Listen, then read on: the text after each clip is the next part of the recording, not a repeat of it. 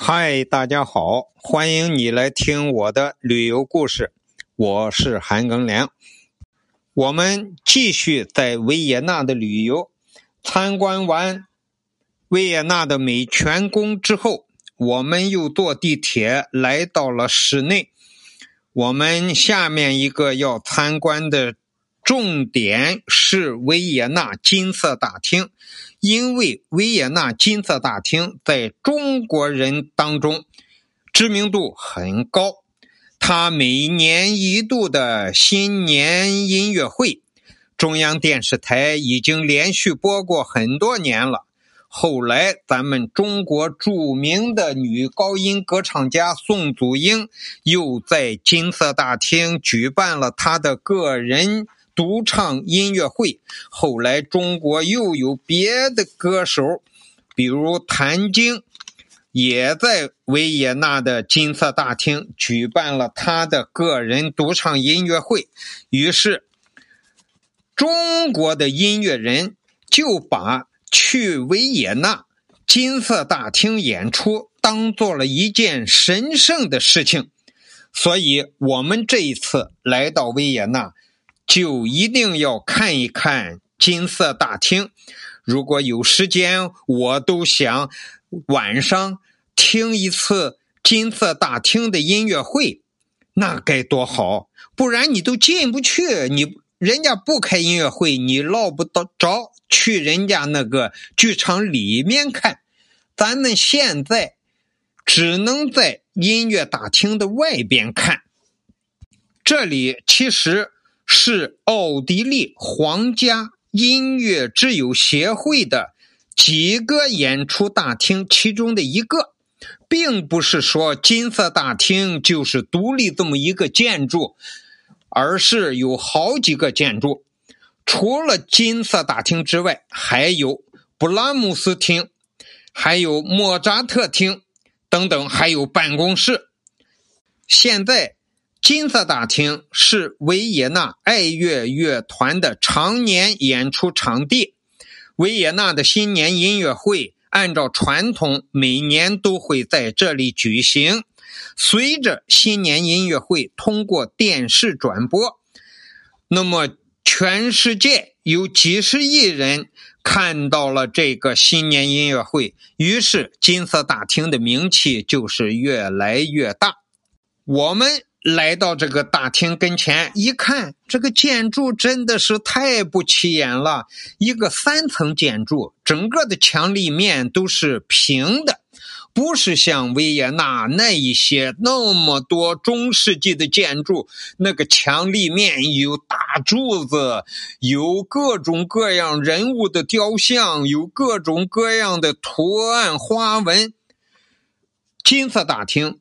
这些东西一概没有，就是屋顶上立着些小小的人像，据说那是音乐女神的雕像，但是那个尺寸也太小了，因为金色大厅只有三层高，站在地面上看，那些人比起维也纳别的建筑，也有很多这样的人物在上头装饰着，他这个。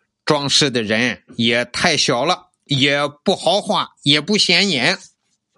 资料上说，金色大厅一共有一千七百四十四个座位，还有三百个站位。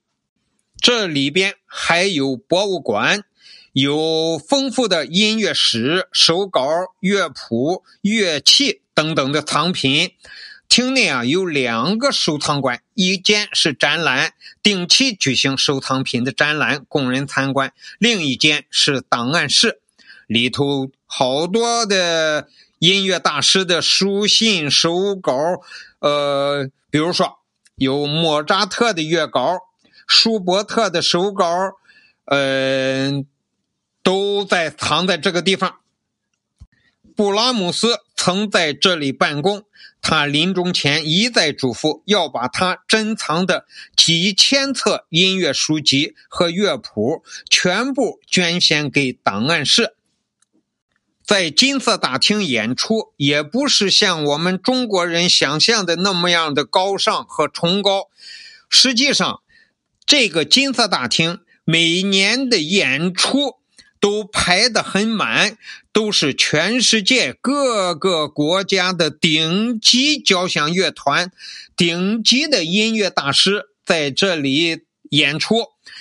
但是他也没有排的一年三百六十五天都排满呀，剩下的时间就往外出租，那个租金可是很贵的呀。咱们中国。因为太迷信这个大厅了，就宋祖英第一炮就来到了维也纳的金色大厅办他个人的独唱演唱会。其实那是花了钱的，但是呢，因为这个音乐大厅啊，常年是世界第一流的呃交响乐团和。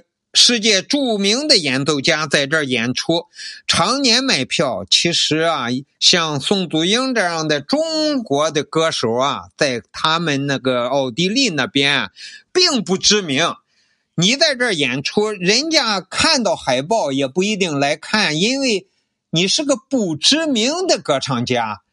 人家那些世界知名的歌唱家都看的不爱看，听的不爱听了，怎么办呢？据说是就由中国大使馆往外赠票，赠给谁？花钱买，人家不买；赠给外国人，人家不来，就赠给当地的华侨、华人等等。到后来，据说那些华侨和华人也是不烦其扰啊。这个后来就成了这个样子。